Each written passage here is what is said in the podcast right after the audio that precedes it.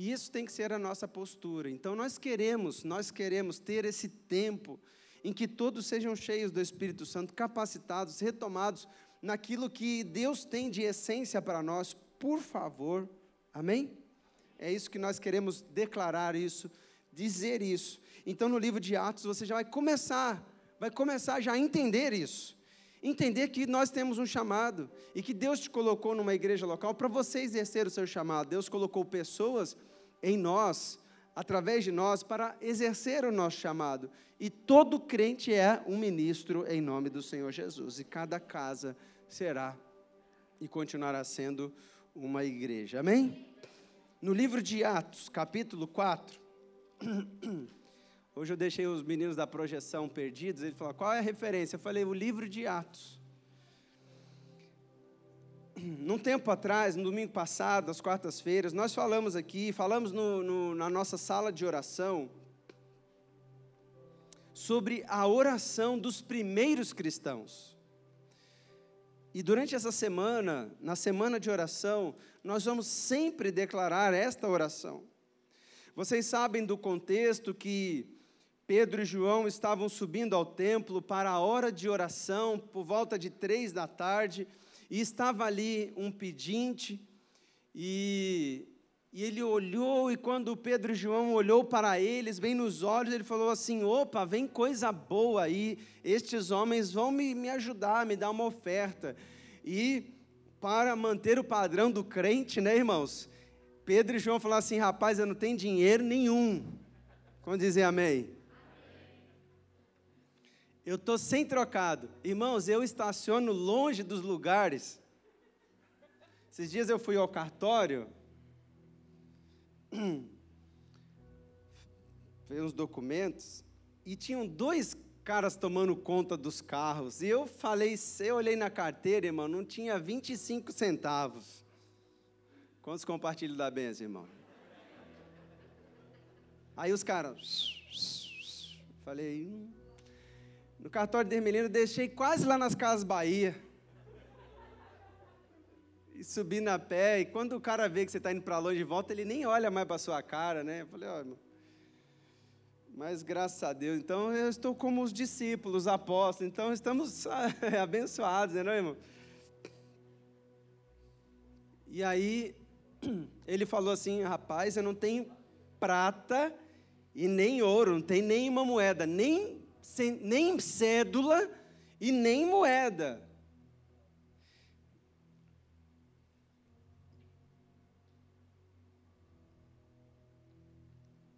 E isso é uma grande lição para nós, para mostrar que a igreja do Senhor, ela não depende de recursos humanos. Ela depende do poder que há no nome do Senhor Jesus. Eu não tenho prata nem ouro, a igreja sobreviveu já esses quase dois mil anos, muitas das vezes sem dinheiro nenhum. Eu já contei essa experiência aqui, não me lembro muito bem qual é o tempo, mas na inauguração da Basílica de São Pedro, no Vaticano, um teólogo foi visitar, famoso, não sei se foi Tomás de Aquino, quem foi, e o Papa lá mostrando a Basílica de São Pedro e mostrando todas aquelas. Quem já foi em, né, em, Roma, no Vaticano, lá sabe, eu nunca fui, amém, queridos?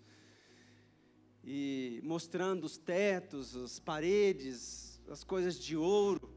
E o, pa, o Papa falou: é, não podemos mais dizer, não temos prata nem ouro. E aquele teólogo também falou: e também não podemos mais dizer, levanta e anda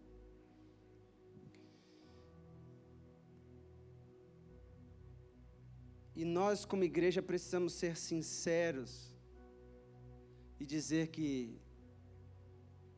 esse tempo que temos vivido seria o tempo mais oportuno de nós usarmos a ausência dos recursos para dizer, em nome do Senhor Jesus, nós não temos recursos, estamos passando um tempo de dificuldade, mas o que eu tenho eu te dou, em nome de Jesus, levanta e anda.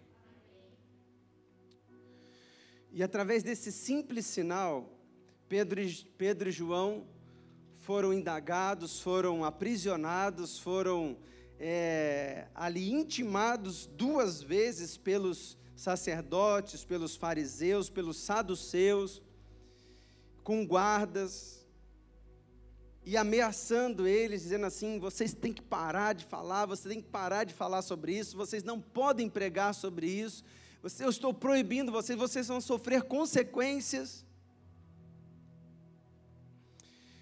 E diz lá em Atos capítulo 4, versículo 21, se não puder projetar rápido, não tem problema, Léo, fica tranquilo.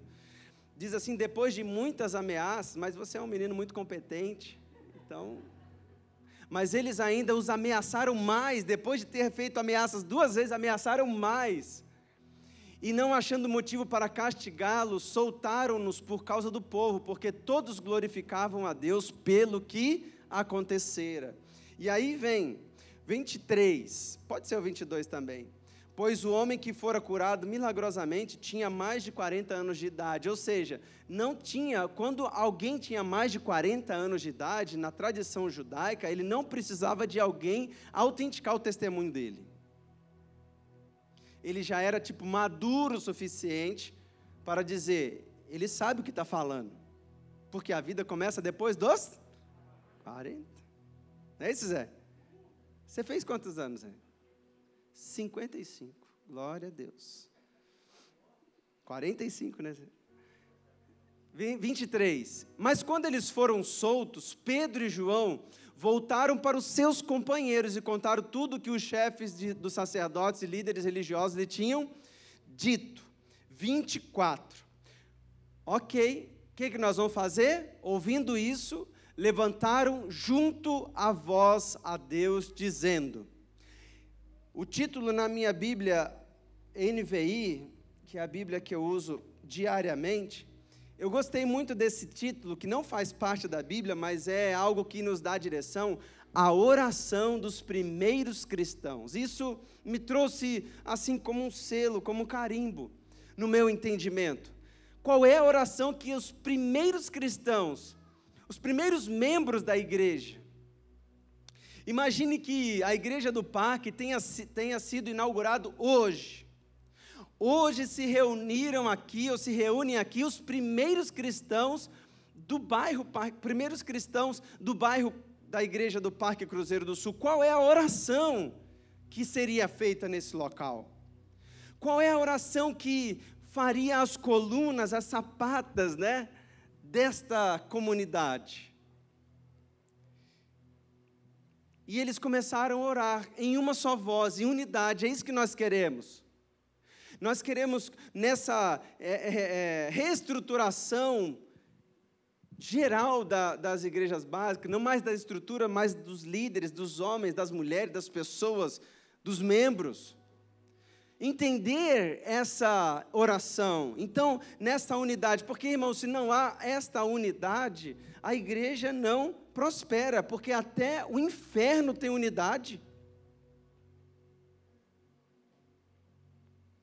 Porque quando acusaram Jesus de expulsar demônios através de Beuzebu, Jesus está falando assim: é impossível, como que uma casa dividida vai prosperar? Porque até o Satanás lá tem os seus servos e eles pensam em unidade. É ou não é, irmãos?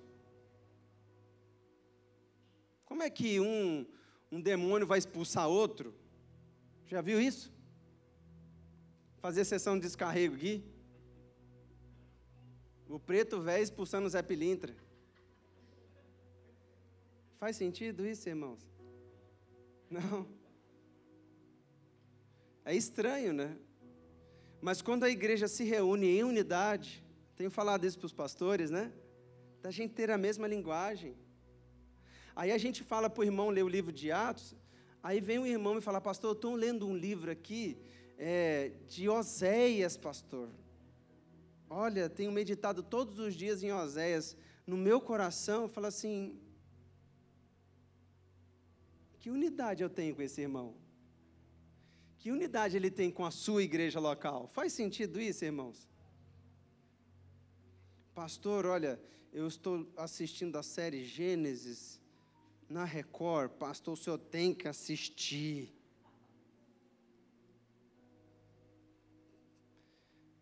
Eu falei, irmão, eu já tenho a Bíblia, eu já li, né? Não precisa aprender. Depois essas séries parecem aquelas novelas mexicanas, né, não, irmãos? Misericórdia, né? Ah, mas é melhor que assistir Big Brother, né, irmãos? O crente que assiste Big Brother nunca serão. Misericórdia, né? Então é necessário haver essa unidade. Eles começaram a orar nessa unidade. Ó soberano, tu fizeste os céus e a terra, o mar e tudo que nele há. Irmãos, a gente começa orando engrandecendo ao Senhor, amém?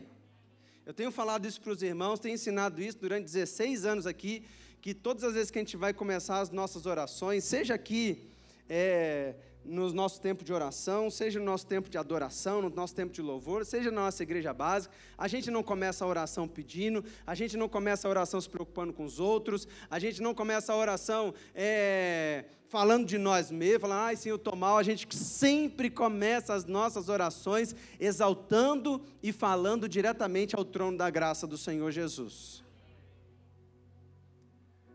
Volta lá. Ó soberano, entrai por suas portas com ações de graças e nos seus átrios com hinos de louvor ao Senhor. Tu fizeste do céu, a terra, o mar e tudo o que neles há. 25. Tu falaste pelo teu Espírito Santo por boca dos teus servos, nosso pai Davi. E aí você começa a invocar as bênçãos de Deus sobre nós. Porque se enfureceram as nações e os povos conspiram em vão.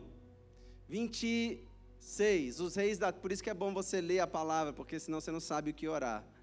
Os reis da terra se levantaram e os governantes se reuniram contra o Senhor e contra o seu ungido. Até o 29, tá? De fato, Herodes e Pôncio Pilatos reuniram-se com os gentios, com o povo de Israel nesta cidade para conspirar contra os teus santos servos teu santo servo Jesus, a quem uniste. Ou seja, Senhor, está todo mundo contra nós.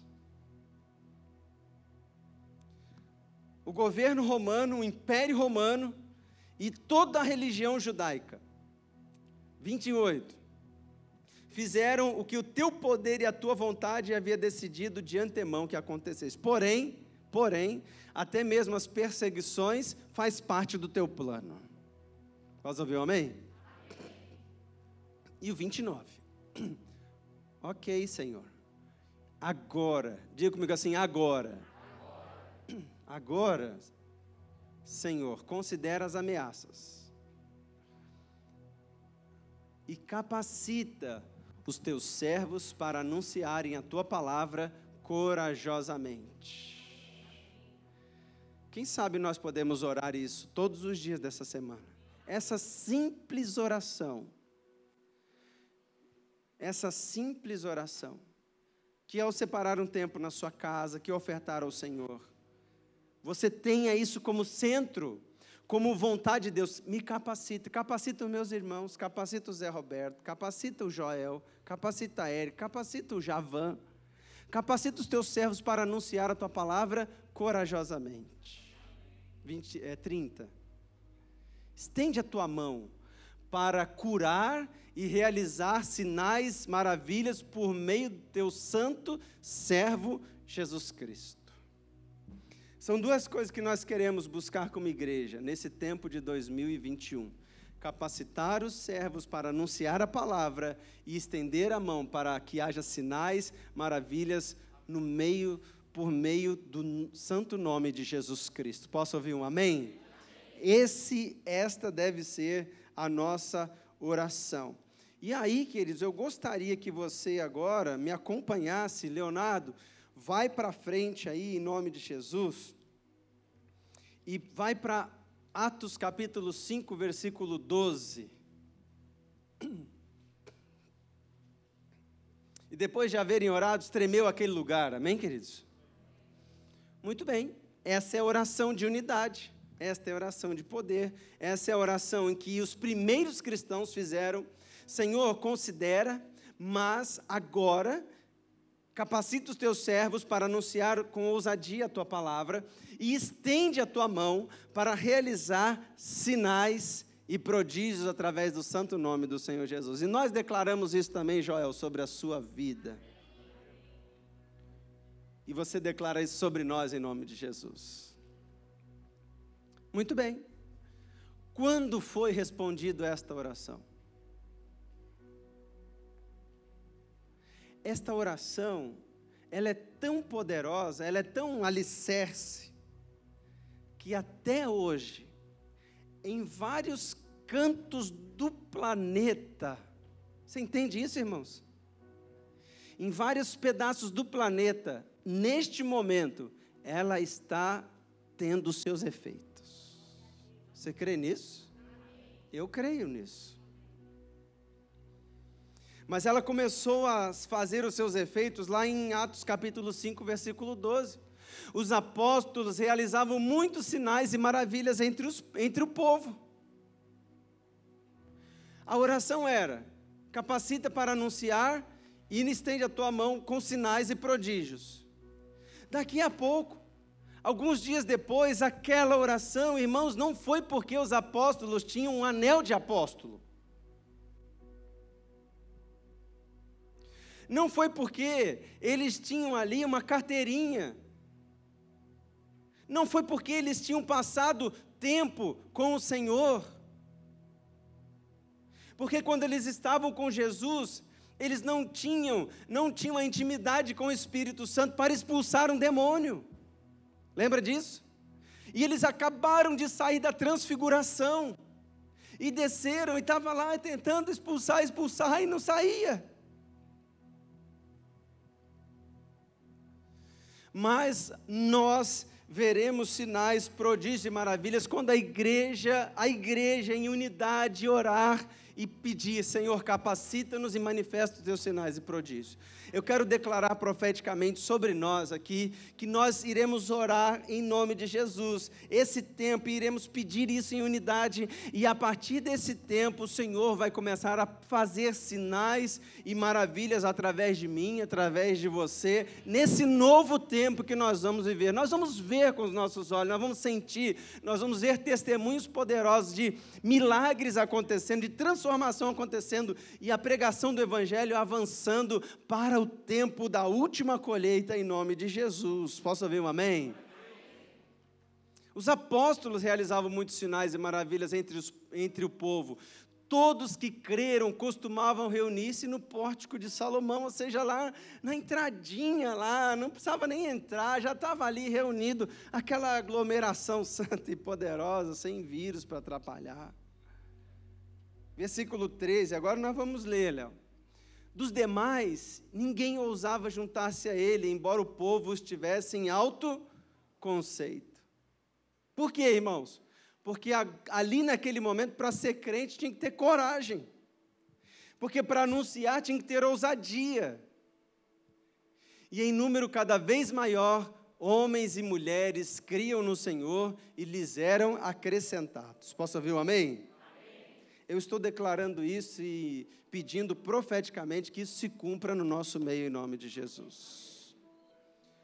15. De modo que o povo também levava os doentes às ruas e os colocava em camas, em macas, para que pelo menos a sombra de Pedro se projetasse sobre alguns enquanto eles passavam. Não tira, não, Léo.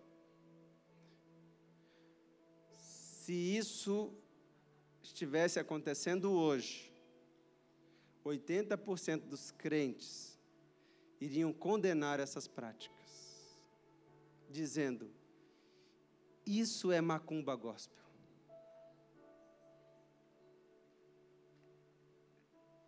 Isso é fanatismo. Não se deve fazer uma coisa dessa isso não condiz com a liturgia do culto.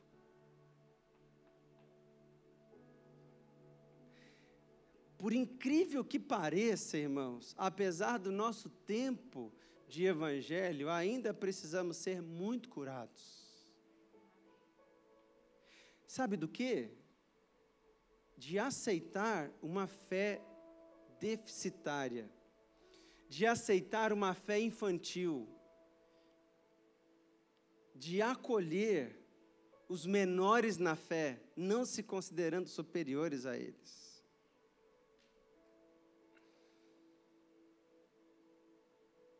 Eu não estou falando que isso é uma prática e deve se tornar. Não, agora nós vamos deitar o povo aqui. Como nós, alguns são, são acusados, por que, que os crentes não vão aos hospitais que tem Covid e põem uma lâmpada para a sombra passar, onde as pessoas estão entubadas e eles não são curados? Porque até ali é sobre alguns. É ou não é, irmãos? Não, já ouviu isso? Quando já ouviram isso? Muitos foram curados. O índice de cura no Brasil de coronavírus, o índice de cura é grande.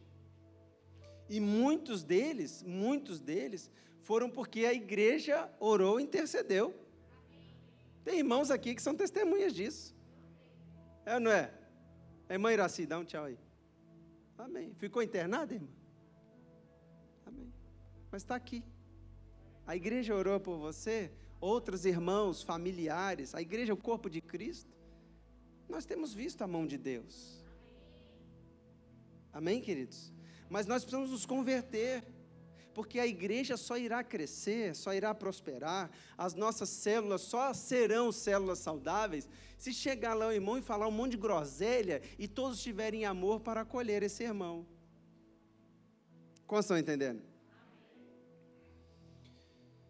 Porque quando eu vejo esse, esse texto aqui, que as pessoas eram colocadas em macas, irmão, porque se hoje o Brasil tem sistema de saúde, imagina lá, dois mil anos atrás, nem hospital, nem medicina não existia praticamente, nem remédio, quase.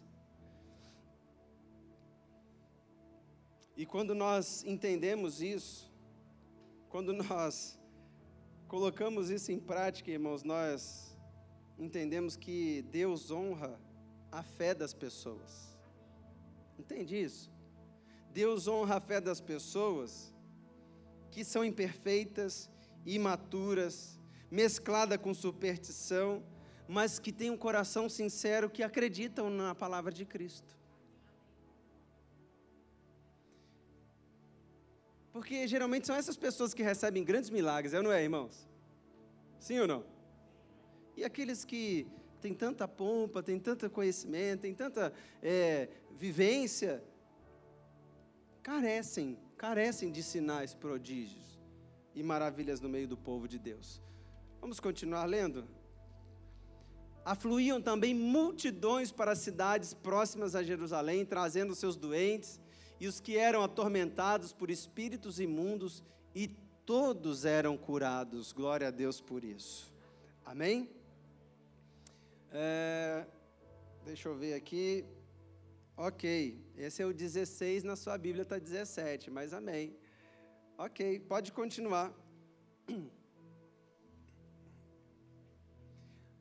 Então o sumo sacerdote e todos os seus companheiros, membros do partido dos saduceus que não acreditavam na ressurreição, ficaram cheios de inveja.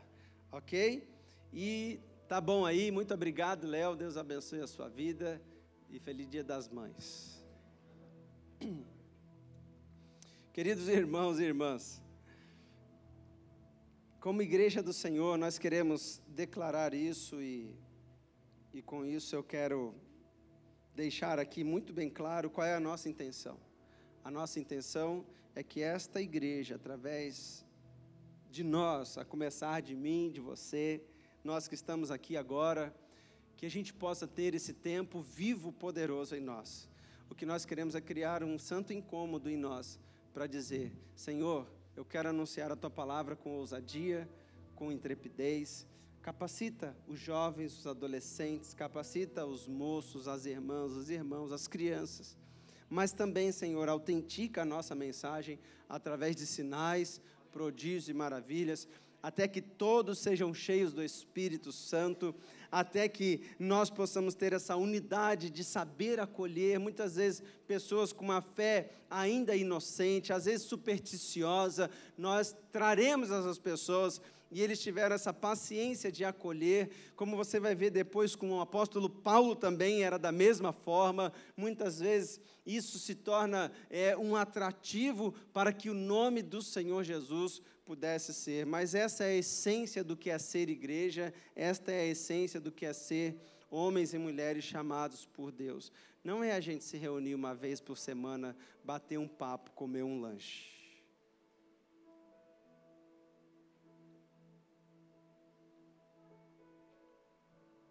se não for para manifestar e ter no coração de cada líder discipulador esse perfil, não faz sentido a gente se reunir com células e nem fazer culto. Não faz sentido falar para as pessoas que elas vão ser libertas, se não há de fato tempo de libertação. Porque as nossas células são a oportunidade de cada membro exercer isso aqui de cada pessoa viver isso aqui. Para dizer, não é só o pastor, não são só os pastores, sou eu também, eu sou igreja. Deus está mandando pessoas doentes, com dificuldades, para que a gente possa manifestar isso. E quando a gente começa a se preocupar mais com a estrutura do que com a manifestação do poder do Espírito Santo, nós já perdemos a linha. Quando a gente tem que ficar tentando guardar e se precaver com palavras do irmão, da irmã, do líder, de prestar conta, quando isso não flui através do Espírito Santo, quando não há quando há necessidade de se ficar fazendo apelos, apelos e tentar, né, Anderson, pedir, pelo amor de Deus, irmãos, o coração dessas pessoas já se foi. E não faz sentido, por isso é necessário cada um de nós reconhecer que, apesar do nosso tempo, ainda precisamos ser curados de muitas e muitas coisas. Precisamos nos arrepender e voltar para aquilo que Deus tem de padrão, de mínimo de vida cristã, em nome de Jesus. Que comece esse tempo, que comece essa perspectiva, que comece essa expectativa em nossos corações. Que isso se torne real em nós, que haja um desejo em nós de ver cumprido estas coisas, que o Evangelho do Senhor alcance o coração daqueles que estão frios e daqueles que necessitam da graça e do conhecimento de Cristo Jesus. Eu conto com vocês. Eu conto com a igreja do Senhor Jesus. Eu conto com aqueles que irão fazer desse tempo, dessa igreja, um tempo de plenitude, de adoração, de oração e unidade, de sinais, prodígios e maravilhas do Senhor Jesus.